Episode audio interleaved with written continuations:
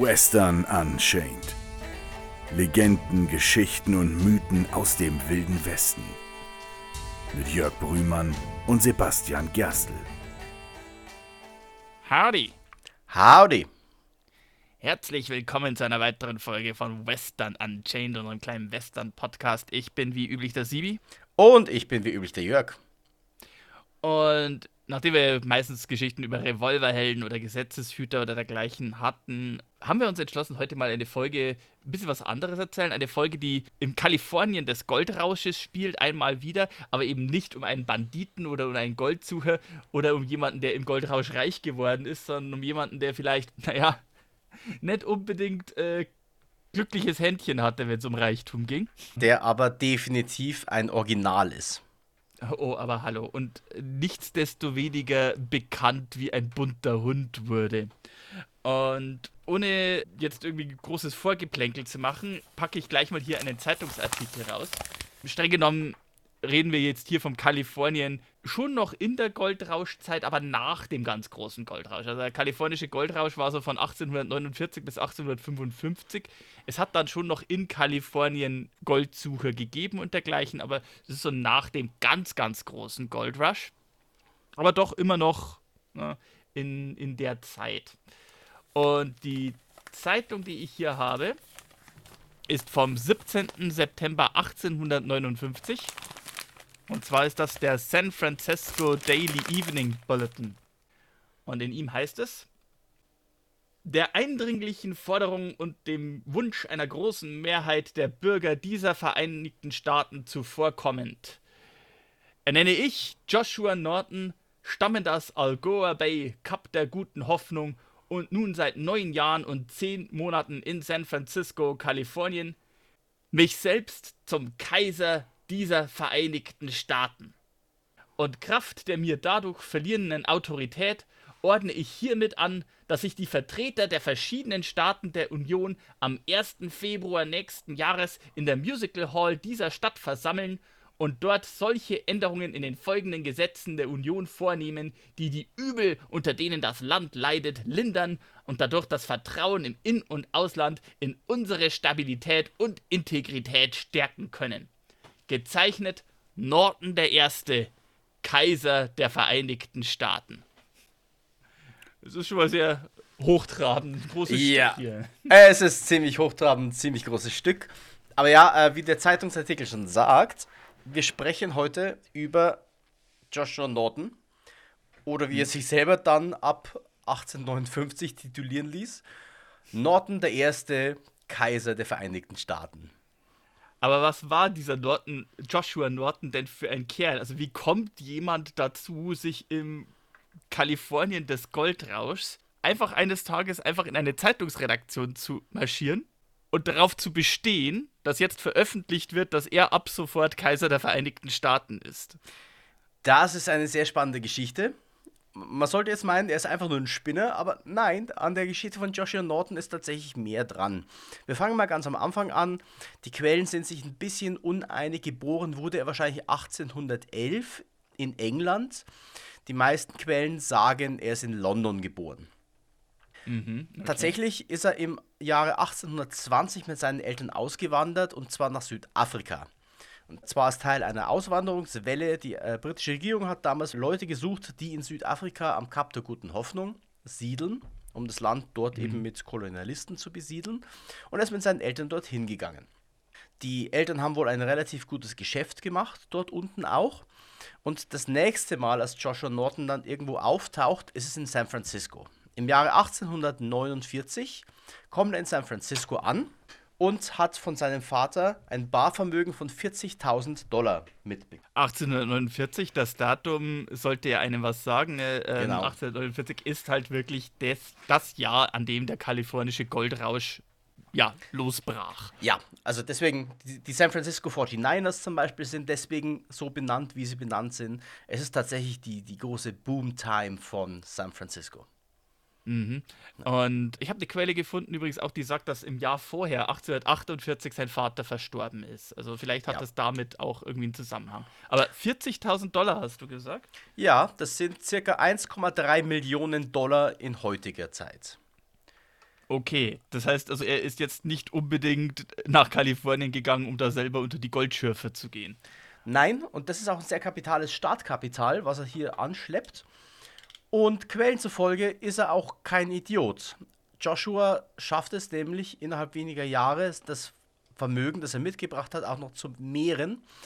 Er ist mhm. er wird beschrieben als sehr geschickter Geschäftsmann, als sehr schlau, als sehr voraussehend, als jemand, der es wirklich drauf hat. Und er startet quasi mit Läden, mit Zubehör für Goldgräber. Jetzt müssen wir vielleicht so ein bisschen in die, in die Goldgräber-Episode zurück switchen. Die Leute, die wirklich, wirklich reich geworden sind mit den Goldgräbern, waren nicht die Leute, die Gold geschürft haben, sondern die Menschen, die Leuten Dinge verkauft haben, die sie zum Goldschürfen brauchen. Also Levi Strauss zum Beispiel ist reich geworden nicht mit Gold, sondern mit Hosen. Mm, ja, wir haben es auch erzählt in der Folge mit dem Goldrausch in Alaska am Klondike, dass die Leute, die eigentlich reich geworden sind, die Leute waren, die zu horrenden Preisen abgedroschene, abgemagerte Gäule, Karren oder Goldgräbergeschirr an die Leute verkauft haben, die eben ja also reich werden wollten. Ja, also Geschäftssinn muss er wohl gehabt haben und zusätzlich wird auch beschrieben aus der Zeit als jemand, der jetzt nicht unbedingt sein Geld durchgebracht hat, gleich wieder mit wilden Partys. Also der schon sehr mhm. vernünftig mhm. mit Geld umgehen konnte. Er hat es dann als nächstes investiert in Land. Also er ist dann umge, äh, umgestiegen auf Immobilienhandel, hat da nochmal sehr, sehr viel Geld verdient. Mhm. Und äh, im Jahre 1852 wittert er eine sehr, sehr gute Geschäftsidee. Übrigens 1852 und weil du Immobilienhandel gesagt hast, vielleicht auch mal hier zum Vergleich. Im Jahr 1848 hatte San Francisco 1000 Einwohner. Dann kam der Goldrausch und quasi innerhalb von einem Jahr stieg die Zahl der Einwohner bereits auf 25.000 an. Ja. Und 1952 waren es dann 34.000. Also es sind über 3400 Prozent an Zuwachs innerhalb von vier Jahren. Ja. Da muss man, also da kann man schon verstehen, ja, ich kann mir vorstellen, der Immobilienmarkt hat gebrummt, aber äh, Kalifornien und die Gegend um San Francisco war zu dem Zeitpunkt jetzt auch nicht unbedingt die urbarste. Also da hat es schon Bedarf gegeben, zum Beispiel auch äh, die Ernährungssituation war nicht so ganz einfach für die vielen Leute dort. Das ist richtig. Und da kommen wir jetzt auch gleich zu seinem großen, in Anführungszeichen, Geschäft. Gleichzeitig gab es nämlich im Jahr 1852 in China eine große Hungersnot. Also Hungersnöte gab es in China immer wieder mal. Aber die von 1852 ist für unsere Geschichte jetzt relevant, denn die chinesische Regierung, das mhm. Kaiserhaus, hat beschlossen, den Export von Reis verbieten, weil man ihn selber braucht. Hm, wir hatten es ja in der Folge mit den Chinesen in, in, den Vereinigten Staaten auch angedeutet. In der Zeit war China auch gebeutelt von dem Bürgerkrieg. Mhm. Also da, äh, da war in China einfach die Lage extrem dramatisch. Also nach den Opiumkriegen gegen England, die verloren gingen, und dann eben einem ziemlich brutalen äh, Bürgerkrieg. Mhm der dort herrscht. Ja.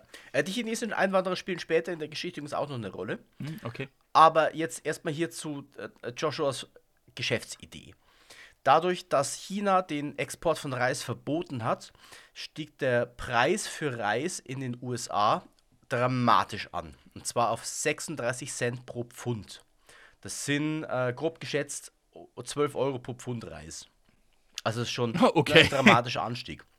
Da haben wir es eben wieder, weil eben viele Leute wenig Essen zu ernähren und das wird immer gern immer gern vergessen äh, in der Zeit, also auch in der Zeit des Wilden Westens, die Leute haben extrem viel Reis konsumiert, ja. weil Reis einfach den Vorteil hatte, getrockneter Reis lässt, hält sich ewig und lässt sich sehr schnell zubereiten und ist dann auch sehr sättigend. Also mhm. auch Cowboys auf Trails hatten meistens ein paar Pfund Reis dabei. Ja, Reis mit Bohnen. Also falls mhm. ihr euch wie ein Cowboy ernähren wollt, kauft euch eine Dose Kidneybohnen, ein bisschen Reis und dann, ja, ist nicht lecker, aber nahrhaft. Vielleicht noch ein bisschen Salzfleisch dazu, wenn man es unbedingt will, aber das war tatsächlich eher so. Mhm. Jetzt bekommt Joshua einen Tipp. Von einem seiner Geschäftspartner bekommt er den Hinweis, dass ein Schiff aus Peru unterwegs ist mit einer Ladung von 91 Tonnen Reis. Hm. Und Joshua ist nicht dumm, wie gesagt, er ist ein kluger Geschäftsmann zu der Zeit Joshua kauft die gesamte Schiffsladung von 91 Tonnen Reis zu einem Preis von 12 Cent pro Pfund. Also zu einem Drittel von dem geltenden Preis zu dem Zeitpunkt. Genau, eine ne Marge von 200 Prozent, das ist ausgezeichnet. Da kann man ihm auch keinen Vorwurf machen. Mhm. Das ist tatsächlich eigentlich, eigentlich sollte es ein guter Deal sein. Das kostet ihn ungefähr 200.000 Dollar. Okay, also er hat drei Millionen nach heutiger Kaufkraft in diese gesamte Schiffsladung Reis gesteckt. Ja, mit einem geplanten Gewinn von 6 Millionen. Ja, ja, klingt nach einer sicheren Sache. Ja, leider hat der gute Joshua in diesem Fall die Rechnung ohne den Wirt gemacht. Denn noch bevor er die Ladung verkaufen konnte, kamen zwei weitere Schiffe aus Peru an, ebenfalls voll mit Reis. Und der Reispreis ist dramatisch in den Keller gestürzt auf einen Preis von 3 Cent pro Pfund. Auweh. Also statt okay. den, den Wert seiner Waren zum dreifachen Preis zu veräußern, hat er ihn quasi geviertelt. Und weil er auch ein Riesenbedarf ist, muss, äh, ist es auch schwer, überhaupt jemanden zu finden, der dann den Reis kauft. Genau. Also drei, drei Cent pro Pfund und dann wahrscheinlich noch Unmengen von Reis, die einfach nicht abgesetzt werden. Ja. Sein großes Investment schlug fehl. Er hat dann noch lange versucht, gerichtlich irgendwie noch den Schaden so weit zu begrenzen. Er hat erst seine Geschäftspartner verklagt. Er hat versucht, von dem Händler, von dem Schiff, das Geld zurückzubekommen mit der Begründung, der Reise wäre verdorben. Er hat sehr viele Prozesse geführt. Am Ende hat er sie aber alle verloren und musste dann Bankrott anmelden. Das heißt, er hat innerhalb mhm. weniger Jahre, er ist 49, ist er angekommen in San Francisco. Innerhalb von drei Jahren hat er quasi einen Sprung gemacht zu einem der reichsten Menschen von San Francisco zum Bankrott wieder. Mhm. Und also letzteres quasi über Nacht. Über Nacht, genau. Er musste dann auch ausziehen. Er ist in einem Gästehaus für Mittellose untergekommen. Und die nächsten sieben Jahre hat man relativ wenig gehört von Joshua Norton, außer dass er Prozesse geführt hat. So, jetzt ist der Punkt, mhm. Wenn du innerhalb von drei Jahren von anständig reich zu übelreich zu bankrott gelangst, das macht was mit dir. Mhm. Sieben Jahre lang hat man nichts mehr von ihm gehört und in dieser Zeit ist irgendwas in ihm passiert. Irgendwas ist wohl kaputt gegangen in diesem an sich sehr klugen, bedachten Menschen. Mhm. Und das nächste Mal, als man Joshua Norton wieder gesehen hat, ist er in das Büro des San Francisco Daily Evening Bulletin und hat mhm. von dem Redakteur verlangt, eine Proklamation zu veröffentlichen.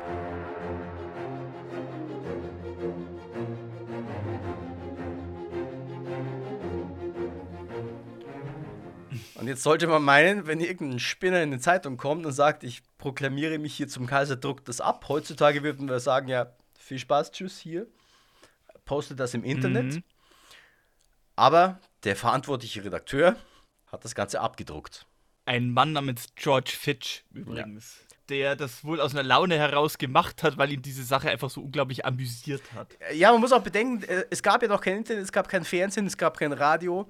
Ähm, und er dachte sich wahrscheinlich einfach nur, das ist eine witzige Story, die die Leute unterhält. Darüber werden die Leute reden, auf ja. jeden Fall mindestens. Und ich meine, vielleicht gab es ja auch den einen oder anderen, dem der Name Joshua Norton da was gesagt hat. Wenn der so dermaßen reich war vor einigen Jahren, dann wird er jetzt kein gänzlich Unbekannter gewesen sein. Das stimmt. Andererseits natürlich, ich habe tatsächlich auch Zahlen für San Francisco für das Jahr 1859, was die Bevölkerungszahlen betrifft. Und zwar leben 1859 bereits 56.000 Menschen in San Francisco. Also es hat sich nochmal im Vergleich zu dem Jahr, in dem er bankrott gegangen ist, nochmal fast verdoppelt, ja. die Zahl der Einwohner. Also San Francisco ist in dem Jahr tatsächlich, also in der Zeit wirklich eine Boomtown. Mhm. Und wie gesagt, gleichzeitig am anderen Ende des Kontinents, denn die Transcontinental Railroad gibt es noch nicht oder ist, wird erst noch entstehen.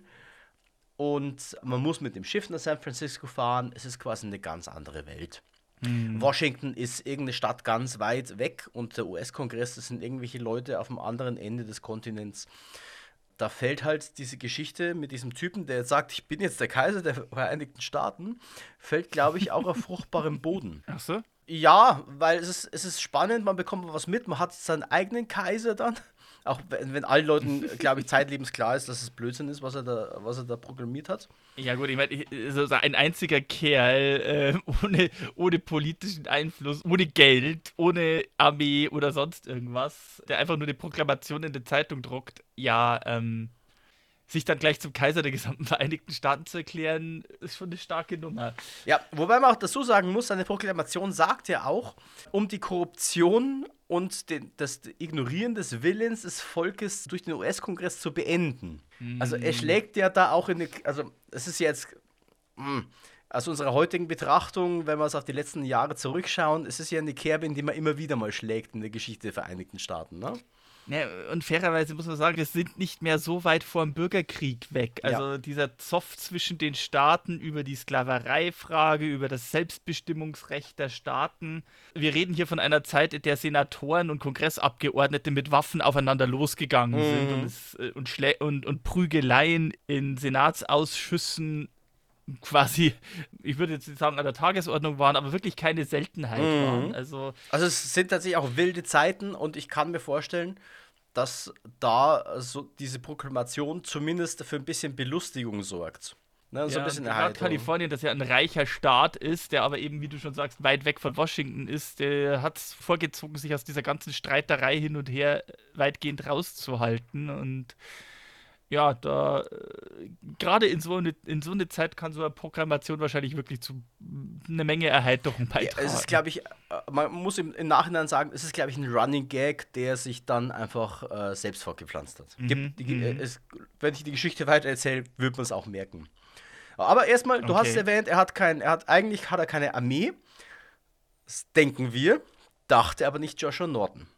Denn Offensichtlich hat der US-Kongress auf seine Proklamation nicht reagiert. Offensichtlich. Und das fand der Kaiser von Amerika gar nicht gut. Dass man seine kaiserliche Würde und seine Autorität hier untergräbt.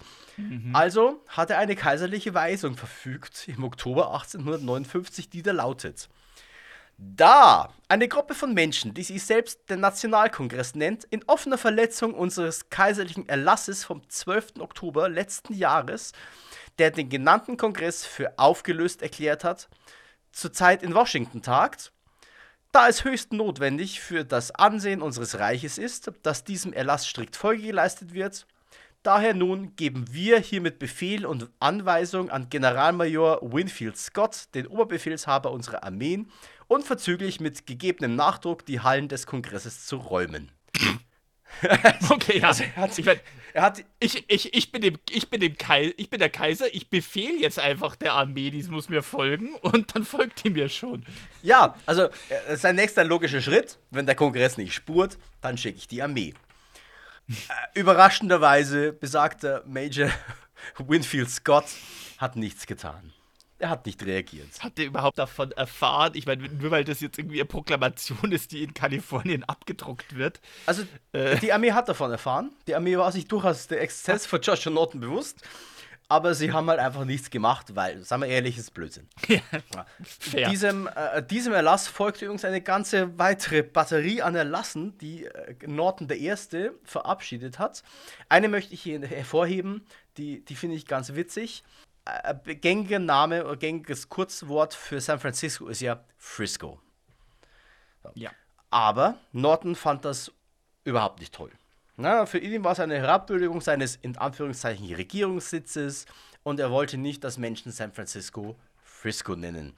Also hat er ein, eine Verordnung erlassen, die da lautet, ja, okay. die lautet, jeder, der nach ausdrücklicher Warnung bei der Benutzung des fürchterlichen Begriffs Frisco welcher keine sprachliche und sonstige Berechtigung hat, ertappt wird, wird groben Fehlverhaltens für schuldig erachtet werden und hat dem kaiserlichen Schatzamt zur Strafe eine Summe von 25 Dollar zu entrichten.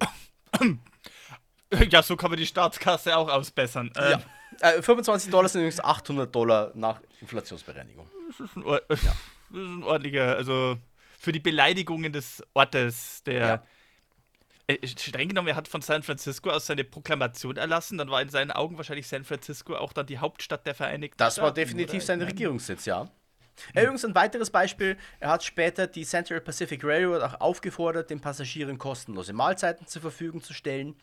Nachdem die nicht regiert hat, hat er sie offiziell aufgelöst. Worauf sie auch nicht reagiert Worauf sie auch nicht reagiert haben, genau. Wäre wär aber eine nette Sache, ne? Kostenloses Essen bei, bei allen Zugfahrten. Mhm. Vor allem, weil es ja. ja. wirklich, und es, es hat, also, es war ja, waren beschwerliche und lange Wege, um da nach San Francisco zu kommen. Und ja. äh, zu dem Zeitpunkt auch immer noch, immer noch keine transkontinentale Eisenbahn. Ne? Also ja. das ist noch alles davor. Der, äh, der Erlass müsste auch davor sein.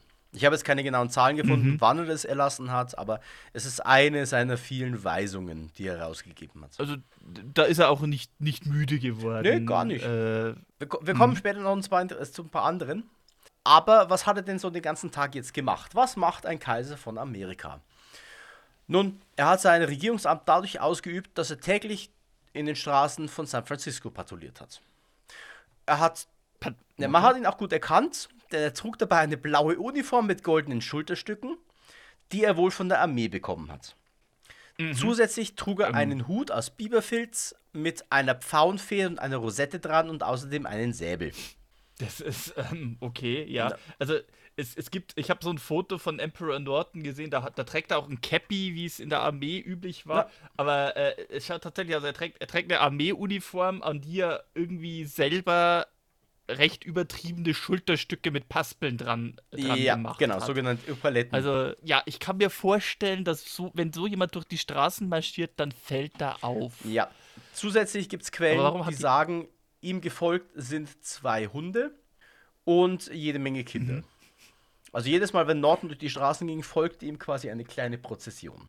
Ja, das, vor allem die Kinder fanden das wahrscheinlich lustig. Das ja. mit den Hunden ist interessant. Ja. Mhm. Warum hat die Armee diesem Kerl, der, der hat ja nie in der Armee gedient, in, in der Armee der Vereinigten Staaten. Also wie hab, kommt er dazu, diese Armee, diese Armeeuniform Ich habe keinerlei Quellen dazu gefunden, aber ich kann es mir nur erklären, dass sie es halt einfach lustig fanden, diesem Kaiser halt mhm, eine möglich. ausgemusterte Armeeuniform zu geben. Übrigens, als nach Jahren diese Uniform irgendwann mal abgetragen war, hat der Stadtrat von San Francisco dem Kaiser eine neue Uniform geschenkt damit er standesgemäß oh. gekleidet ist.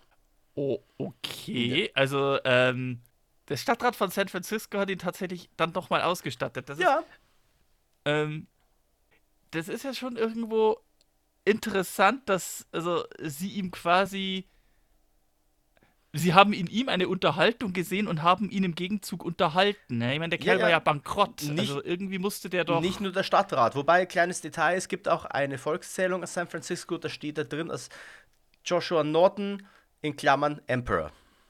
Also selbst in, den, ja, in den Unterlagen der Stadt stand er als Kaiser drin. Aber warum eigentlich? Ne? Also die, die gute Frage ist jetzt, wa warum tun Menschen das? Hm. Joshua Norton hat tatsächlich, während er während, äh, durch die Straßen patrouilliert hat, hat er sich auch um, die, um, seine, um seine Umgebung gekümmert. Er hat die Cable Cars geprüft. Er hat Reparaturarbeiten an öffentlichen Gebäuden kontrolliert. Er hat das Auftreten der Polizei in Erscheinung genommen. Und also, die, die, ja. die Menschen haben ihn auch einfach gemocht. Also Menschen haben sich auf der Straße vor ihm verbeugt, haben ihn als Eure Majestät mhm. angesprochen. Er hat in Lokalen kostenlos zu essen bekommen. Wobei aus seiner Sicht war es nicht kostenlos, er hat bezahlt. Mit seiner eigenen Aha. Währung. Er hatte, er hatte eine eigene Währung, im Volksmund sogenannte Norton Bucks. Die sind übrigens, die gibt es immer noch. Die sind begehrte Sammlerstücke. Die sind noch im Umlauf, so ein äh, Norton Buck. Die hat er selber drucken lassen. Ja, der, ja wahrscheinlich hat er, also. IOU, gezeichnet Präsident der Vereinigten, ja. äh, der Kaiser der Vereinigten. Er, er soll wohl auch als, als Dank für besondere äh, Verdienste Adelstitel vergeben haben. Ach so. Und im ja, Gegensatz dazu haben diese Resta ja, im Gegensatz dazu haben diese Restaurants, in denen er gespeist hat, teilweise auch Plaketten an die Türen gehängt, dass hier der Kaiser gespeist hat. Also er wurde quasi auch zu einem, also heute würde man sagen, er wurde zu einem Influencer. Ah, ich habe übrigens, äh, ich, ich habe ich hab hier so einen, so einen Geldschein gefunden. Es ist tatsächlich wie, wie so ein gedruckter Scheck. Mhm. Und man muss auch dazu sagen, Banken in den frühen, neun, im frühen 19. Jahrhundert, Mitte des 19. Jahrhunderts in den Vereinigten Staaten haben ja oft ihre eigenen Banknoten auch mhm. ausgedruckt und haben quasi mit dem Namen der Bank und den Einlagen darin quasi den Gegenwert garantiert. Äh, hier gab es keinen garantierten Nebenwert, aber er hat sich offenbar irgendwo tatsächlich Schecks drucken lassen. Also die sind richtig, richtig, also schon nett. Mhm und über, überschrieben mit The Imperial Government of Norton I. Und dann in schönem, in schönem Kursivdruck Promises to pay the holder hereof the sum of, und in dem Fall, was ich hier habe, 10 Dollars. Äh, äh, auf diesem Schein steht sogar drauf, dass er garantiert, dass er pro Jahr auch Zinsen mhm. zahlt auf, auf diese Scheine, wenn die eingelöst werden sollten. Ich meine, war doch nichts gedeckt. Ja. Aber er hat die tatsächlich von jemandem drucken lassen und das, die dann wie Schecks unterschrieben mit dem Datum und dem Tag und auch der Zahl, wie viele dieser Scheine er ausgestellt hat. Mhm. Er hat offenbar sehr penibel, ich meine, der Kerl war Geschäftsmann. Er hat sehr penibel Buch darüber geführt, welche Schecks er quasi ausgestellt hat. Ja, äh, und er war ja auch nicht, er war ja auch nicht blöd. Und äh, äh, er war verrückt, okay, gut, kann man jetzt sagen. Er war aber Kann man jetzt so leicht sagen. Er hat ja. zum Beispiel in, seiner, in der Zeit hat er auch immer wieder mal Vorlesungen am National, äh, an der National Academy of Science bes- besucht. Also er hat sich sogar weitergebildet, er hat sich mit Wissenschaften beschäftigt. Und er hat sich auch wirklich für die Menschen eingesetzt. Muss man sagen. Er war so ein bisschen so ein Pate, du konntest zu Norden kommen, der kannte jemanden, der hat dir dann geholfen. Er hatte auch tatsächlich, einer seiner, seiner absurderen Dekrete war, dass er gefordert hat, dass die katholische und die protestantische Kirche wiedervereinigt werden, um religiöse Spannungen im Land zu mildern. Ähm, Er hat wohl auch den Bürgerkrieg quasi schon vorausgesehen und versucht, über seine kruden, verwirrenden Weisungen dem entgegenzuwirken. naja, ja. Er hat auch sehr praktisch ähm, was für Menschen getan. Es gibt eine Geschichte, wo es zu Ausschreitungen kam der Leute in San Francisco gegen chinesische Einwanderer. Und es gab wohl Proteste und Ausschreitungen und die Einwanderer äh, auf der einen und die, äh, die, die Amerikaner auf der anderen. Und der Kaiser, Norton I., hat sich zwischen beide Parteien gestellt, hat seinen Hut abgenommen und hat angefangen, das Vaterunser vorzubeten. Immer und immer wieder so lange, bis sich beide Konfliktparteien aufgelöst haben. Also er hat sich sogar Aha, aktiv ja. durch sein Handeln gegen Rassenunruhen in San Francisco eingesetzt. Und jetzt muss man ja dazu sagen, also das, wir hatten es in der Folge mit den chinesischen Einwanderern in den wilden Westen. Also die, die Chinesen waren wirklich eine, man muss es so sagen, eine verhasste Minderheit. In der Zeit war es ja so, du bist nach Amerika gekommen, du bist vom Schiff gestiegen, hast dich quasi registriert und musstest noch nicht mal Englisch beherrschen, du warst schon amerikanischer Staatsbürger, hattest schon das Recht, irgendwo hinzugehen, nach dem Homestead Act eine Parzelle zu besetzen, da dein Haus hinzubauen, zack, hat dir Land gehört, ne? Easy peasy, kein Problem. Außer du warst Chinese. Ja. Also in den USA wurden, und das ist tatsächlich auch weltweit eigentlich einmalig, oder, oder zumindest war es zu dem Zeitpunkt einmalig, dass explizit gegen Angehörige einer bestimmten, eines bestimmten Staates und quasi einer bestimmten Rasse, wie man es in der Zeit gesagt hat, Einwanderungsgesetze erlassen hat, die sie von der Aus Einwanderung ausgeschlossen haben. Mhm. Also nur um so mal ein bisschen Bild über die Spannungen, äh, die da geherrscht haben und äh, über die, die, die Vorurteile und das Verhasste, das gegenüber den Chinesen vorgebracht wurde, mal so ein bisschen Ja. zeichnen zu können. Ja, und jetzt kann man auch, glaube ich, verstehen, warum die Leute so eine Person wie Joshua Norton gern gehabt haben. Ne, er war ein höflicher, freundlicher Mann. Er hat sich für Belange der, der Leute eingesetzt. Ne, Er guckt, dass alles gut läuft in seiner Stadt. Er hat, war auch eine beruhigende Stimme, wenn es eben um dieses Brodeln ging, über die große Einwanderung. Und San Francisco ist in dieser Zeit ja auch massiv gewachsen. Wir hatten es ja schon. Also äh, man, kann, man kann wirklich so sagen, pro Jahrzehnt kamen 50.000 Anwohner hinzu, regelmäßig. Und das während des Bürgerkriegs auch, weil Kalifornien im Bürgerkrieg neutral war. Sind auch sehr viele, die ja nicht eingezogen werden wollten, in die AW nach, nach, nach Kalifornien ausgewandert. Also, ich habe ja gesagt, 1859 waren es 50.000 Einwohner, 1870 waren es bereits 150.000. Dementsprechend hat es auch sehr gebrodelt in Kalifornien. Ja. Es waren diverse Spannungen. Und dann kommt da so ein Mann, durchaus mit äh, einem gewissen Anflug von Größenwahn, aber ein Größenwahn, der nicht irgendwie darin äußert, dass er irgendwie meint, seine Macht mit Gewalt durchsetzen zu müssen, sondern ganz im Gegenteil, ein offenbar extrem friedfertiger Mann, der quasi an der Versöhnung und der seid doch alle friedlich zueinander Mentalität interessiert war. Ja, und vor allem in dieser, in dieser angespannten Lage in San Francisco, aber auch in den ganzen USA, war Joshua Norton, glaube ich, dieser, die- dieses, dieses Schmunzeln, das die Menschen gebraucht haben, um diese Spannung so ein bisschen kompensieren zu können. Ne? Es, ist, es ist alles durcheinander, es ist äh, große Unsicherheit. Und ich glaube, dann tat es den Leuten einfach gut, wenn dir dieser nette, freundliche Herr kam, der gemeint hat, der ist Kaiser und du spielst halt einfach mit. Du machst diesen Blödsinn mit, du spielst diesen Witz mit und das gibt dir so eine gewisse Entspannung und, äh, und ein bisschen Freude in dein Leben. Wobei es ja einige Leute ein bisschen weitergetrieben haben. Ich meine, du hast ja gesagt, ja, also er hat in Restaurants speisen dürfen und der Stadtrat hat ihn ein bisschen unterhalten.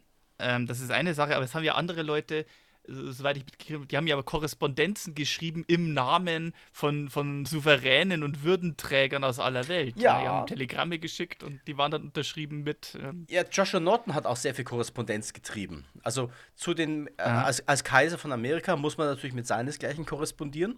Und es ist belegt, dass er. Telegramme geschrieben hat, unter anderem an Queen Victoria, an Kaiser Wilhelm und an König Kamehameha I. von Hawaii. mhm, ja, in der Zeit Hawaii noch unabhängiges Ja, Königreich. Genau. Übrigens, Dragon Ball Fans werden sich jetzt wundern. Ja, der erste, der Kamehameha, der erste war König von Hawaii. Daher kommt der Name. Es gibt sogar einen Kamehameha den Zweiten. Mhm. Also, Übrigens, witzigerweise tatsächlich einer von den Monarchen hat das sogar wirklich ernst genommen. Im Jahre 1876 hat Kaiser Pedro II. von Brasilien San Francisco besucht und er soll sich mit Norton I. getroffen haben und eine Stunde lang parliert. Er hat wohl von ihm gehört, er fand die Geschichte auch irgendwie witzig und er wollte Kaiser Norton I. treffen. Das ist insofern ja auch interessant, weil äh, Pedro II. war sozusagen der erste richtig eigene Souverän des Kaiserreichs Brasilien, weil davor war das ja die Exilregierung von Portugal Ja. in Brasilien. Also das ist eigentlich ein richtig großer Souverän. Ja. Übrigens, weil wir jetzt nur sagen, die Leute haben ihn geliebt, er hatte auch Feinde. Zwei möchte ich hervorheben.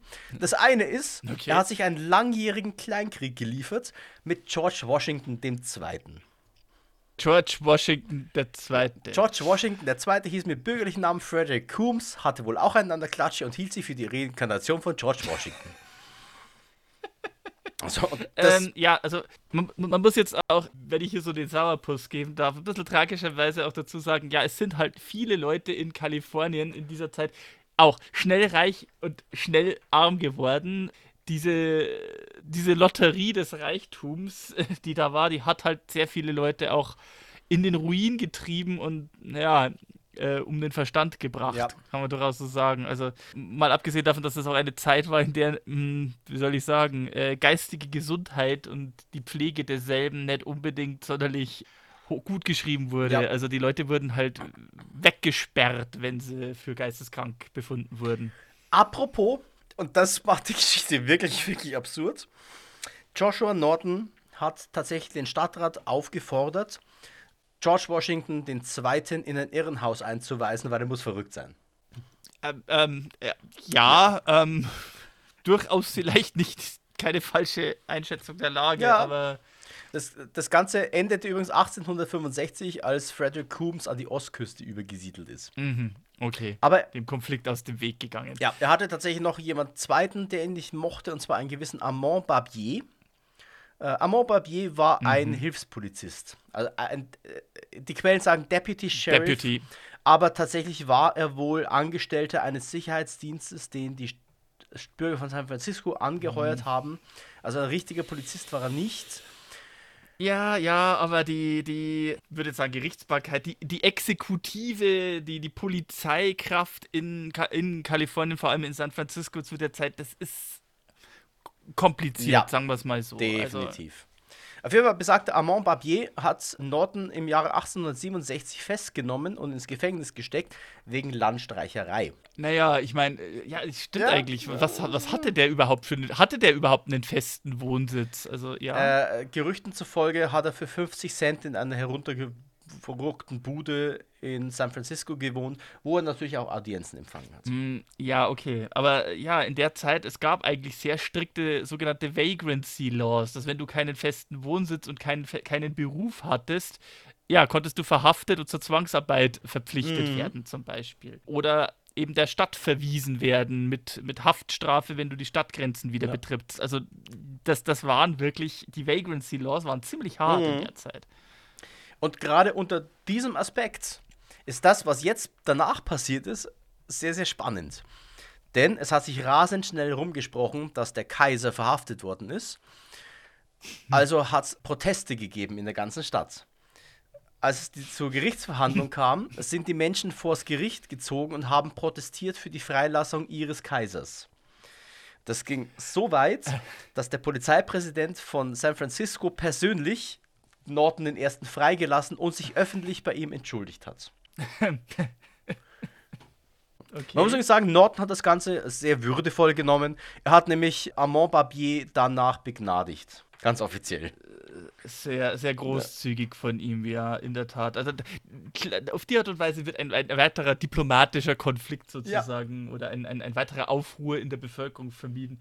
Lustige, Lustige ist, ich sehe da auch eine, eine, eine Erweiterung der Anekdote. Also der, der Polizeipräsident hieß Patrick Crowley und es heißt, infolge dieser Affäre sollen ab sofort auch Polizeibeamte den Kaiser salutiert haben, wenn sie ihm in, Ja. der Stadt, äh, in den Straßen der Stadt begegnet Ab da hat die Polizei dem Kaiser salutiert, wenn durch die Straßen gegangen ist. Mhm.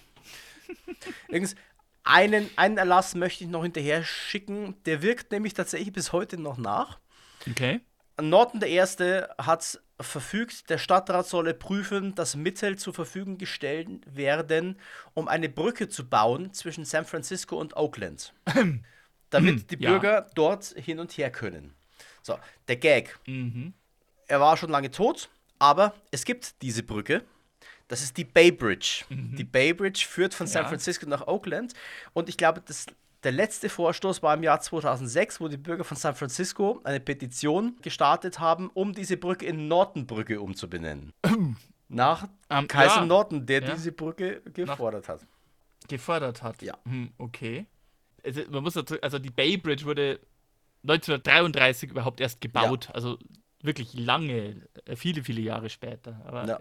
Ist schon interessant, dass, dass, dass, dass, dass die Erinnerung an Emperor Norton so nachgehangen hat. Auf Ja. der anderen Seite, ich meine, heutzutage, heutzutage starten Leute Petitionen, um, um ein Schiff Boaty McBoatface zu nennen. stimmt. also da ist die Norton Bridge eher hm, schon, schon. Witzbolde, ga, Witzbolde gab es auch Ja. immer. Also, äh, aber, aber vielleicht war es auch ernst gemeint. Das ist, glaube ich, durchaus ernst gemeint, weil Norton ja auch heute noch äh, einen sehr guten Ruf in der Bevölkerung hat.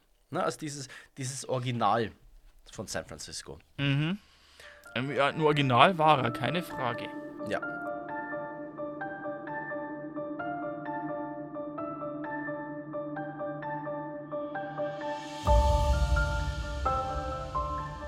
Übrigens, er hat tatsächlich ein sehr tragisches Ende gefunden. Wir kommen langsam zum Ende dieser Geschichte.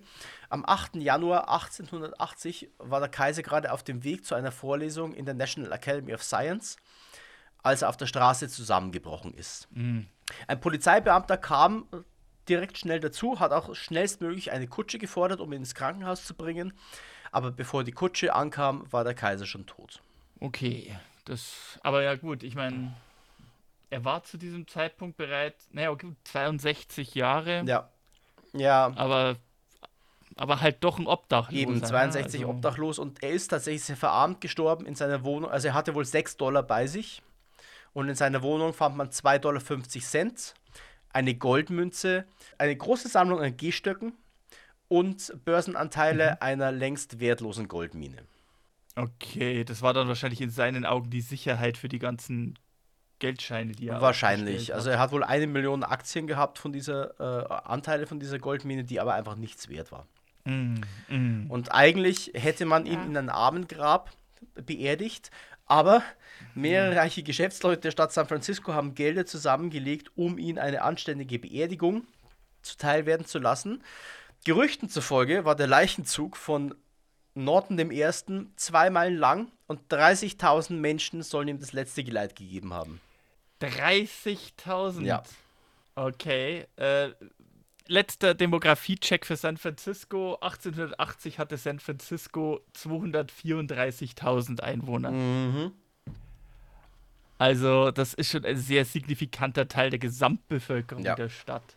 Ja, Wow. Und okay. äh, tatsächlich, Joshua Norton ist auch bis heute noch in, in guter Erinnerung, gerade Mhm. in San Francisco. Äh, es gibt einen Emperor Norton Place, der nach ihm benannt wurde in San Francisco. Wie gesagt, es gab mehrere Bemühungen. Oh, ich habe gerade gesehen.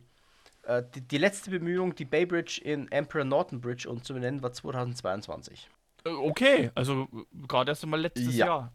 Es, gibt's den, äh, es gab den sogenannten Emperor Norton Trust. Mhm. Und er ist auch generell in der Literatur verewigt. Bei Huckleberry, Tom Sawyer und Huckleberry Finn gibt es die Figur des Königs. Die ist nachempfunden Mhm. an Emperor Norton. Das ist tatsächlich eine Anspielung auf diesen Mann. Okay, ja, ja. Wir haben übrigens bei den ganzen Titeln von, von Emperor Norton noch einen, einen wichtigen Titel vergessen. Er war ja nicht nur Kaiser der Vereinigten Staaten, sondern er war auch Protector, also Beschützer von ja, Mexiko. Reichsverweser von Mexiko. Ähm, da, da, ist man sich nicht ganz sicher. Man geht davon aus, jemand anders hat ihm diesen Titel angedichtet, weil es gibt wohl die Aussage von ihm, nach, dem, nach der Ermordung von Maximilian I. muss er wohl gesagt haben, äh, Mexiko kann man nicht beschützen, deswegen möchte er nicht Reichsverweser sein. Ach so, ja. okay. Hm. Naja, ich meine, da Mexiko in der Zeit, äh, wir hatten es mal angedeutet und vielleicht wird man mit dem auch mal eine, eine, eine, ganz eigene Folge von Umstürzen gegen Umstürzen, Fremdherrschaft, zwei Kaiserreichen, die durch mehrere mhm. Republiken unterbrochen waren und jeweils irgendwie nur einen Herrscher gedauert haben. Äh, Mexiko war in einem ziemlichen Chaos in der Zeit. Ja, auf jeden Fall. Äh, und natürlich übrigens, mhm. äh, ich bringe es immer wieder gerne an, es gibt auch einen Lucky Luke Comic, der heißt Der Kaiser von Amerika. Da geht es mhm. logischerweise mhm. um Norton den ersten, den ersten und letzten Kaiser von Amerika. Und wie gesagt, er ist auch heute ja. noch eine sehr positiv besetzte Figur. Er ist halt das Original von San Francisco. Ich meine, jede, jede Stadt hat so sein Original. Ne? Münchner haben sogar vier. Und er ist. Ja, also er, er war schon so, er war schon so ein bisschen, so ein bisschen was wie das Maskottchen von, von San Francisco, wenn man so will. Ja. ja.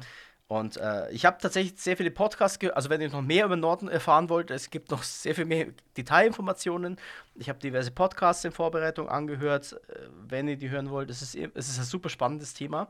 Und einen, äh, mhm. äh, einer hat aber gesagt, also heutzutage wäre er also wäre ein Typ wie Norton der Erste in unserer heutigen Zeit denkbar, so als Internetphänomen. Und ein wichtiger Punkt, den ich glaube ich hier nochmal rausarbeiten möchte, ist, Norton der Erste war ja nicht, also er hat das offensichtlich nicht um seiner Selbstwillen gemacht. Ne? Er hat das nicht getan, um äh, selber irgendwie als, als, als witzige Figur. Er, klang nach einem, er, klingt nach einem ziemlich, er klingt nach einem ziemlich selbstlosen Kerl. Ja, also es, er war jetzt nicht der Selbstvermarkte, der es gemacht hat, damit er mal irgendwann in der Fernsehserie gecastet wird, sondern ihm lag offensichtlich schon das am Herzen, was er getan hat. Und so wird mhm. er auch mhm. beschrieben als äh, sehr großzügiger, freundlicher Mann. Und das macht ihn, glaube ich, auch in diesem ganzen Kontext und auch in diesem Wild-West-Kontext, wo es ja teilweise wirklich rau zugeht, ist er, und ja. deswegen finde ich diese Geschichte so schön, er ist so ein bisschen das Augenzwinkern, das den Menschen das Leben so ein bisschen leichter gemacht hat. Ja. Was es übrigens ein bisschen schade macht, er hat, also wir, wir sind ja bereits auf ein paar Erwähnungen eingegangen. In Huckleberry Finn wird er erwähnt, er hat einen Lucky Luke-Comic nach ihm modelliert, sage ich jetzt mal, weil es heißt ja der Kaiser von Amerika, aber da heißt der Kaiser nicht Norton, sondern His Highness Smith, mhm. also sein, ihre, ihre Majestät Smith. Und da ist er auch kein verarmter Immobilienhändler, sondern eigentlich ein sehr reicher Rinderbaron, der halt irgendwie übergeschnappt mhm. ist. Und äh, das, das Traurige ist, in sehr vielen Sachen, wo er dann erwähnt wird, wird irgendwie seinem Charakter nicht so ganz gerecht, weil im Lucky Luke Comic, aber auch im im Rollenspiel Deadlands, da wird er tatsächlich als ein, als ein Kaiser eines Hoheitsgebietes dargestellt und da hat er dann durchaus seine eigenen Schutzkräfte oder seine eigene Armee, die er befehligt und durchaus Leuten nachstellt und sie bestraft. Also es ist bei weitem keine, diese, diese Schilderungen sind bei weitem nicht so selbstlos, wie er eigentlich, äh, eigentlich war, weil er war eigentlich ein harmloser Kerl, weil er konnte, er konnte ja auch ja. niemandem was tun. Wie denn? Also, ja.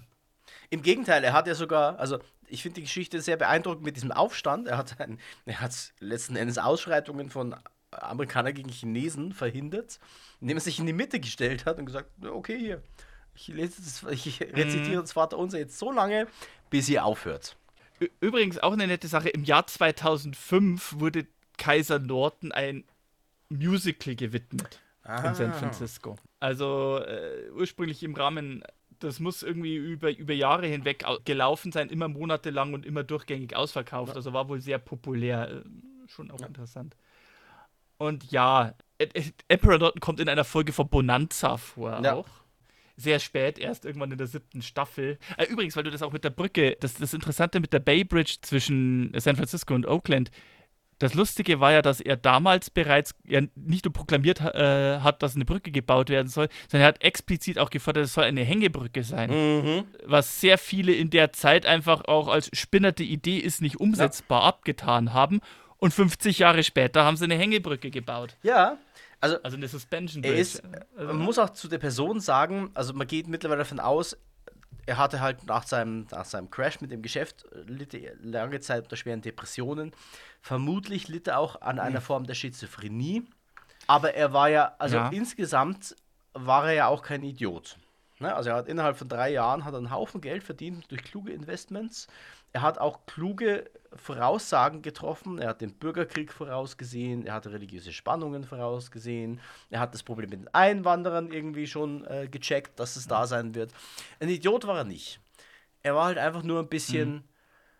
ver verrückt. Er, er, war ein Original. Hat, ja, also es, es ist jetzt nicht so, als ob er in einer komplett anderen Realität gelebt hätte, aber irgendwie hat sich so um ihn rum die Realität ein bisschen verbogen. Ja. Aber wer weiß, vielleicht, also wenn man sich so anhört, wie er so drauf war, ja, vielleicht hätte gerade in der Zeit ein so friedfertiges Staatsoberhaupt, der, der wie, wie Joshua Norton, der Nation ganz gut getan, ähm, ja. statt fünf Jahre Bürgerkrieg. Ja. Wer weiß. Man weiß es nicht. Aber okay, spannende Geschichte oh auf ja, jeden Fall. Oh ja, definitiv. Wenn es euch gefallen hat, hier mein üblicher Blog, wenn es euch gefallen hat, schreibt uns eine E-Mail an westernunchained@gmail.com. Wenn ihr Fragen habt zu Joshua Norton, schreibt uns das auch. Wenn ich irgendwo eine Jahreszahl oder ein Detail falsch oder ausgelassen habe, dann auch das könnt ihr uns schreiben. Ansonsten, wenn ihr das alles cool fandet, könnt ihr uns auch einen Kaffee aufgeben auf Ko-Fi.